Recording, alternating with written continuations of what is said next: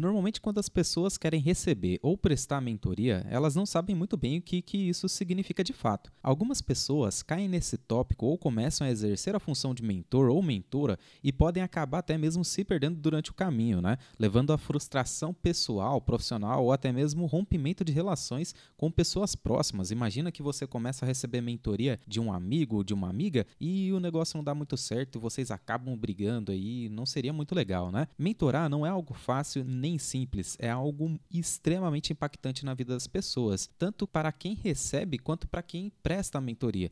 E é por isso que é muito importante que a gente tenha muito claro na nossa mente o que, que é mentoria, quais são as responsabilidades de ambas as partes.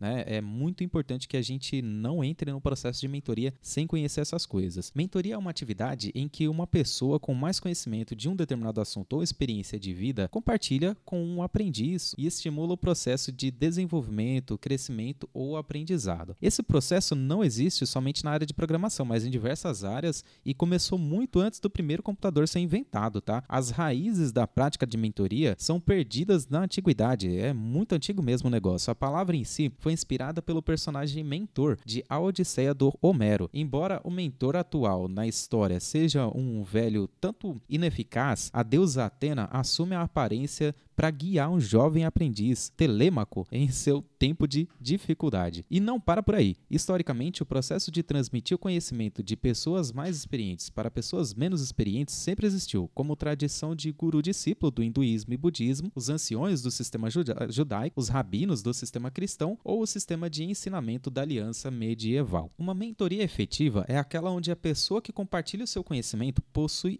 amplo domínio de alguma coisa, seja um mercado, seja um modelo de negócio, prática de utilização de ferramenta, processos criativos. Na nossa área, muitas vezes são pessoas que trabalham com programação há muito tempo e querem compartilhar o teu conhecimento, né?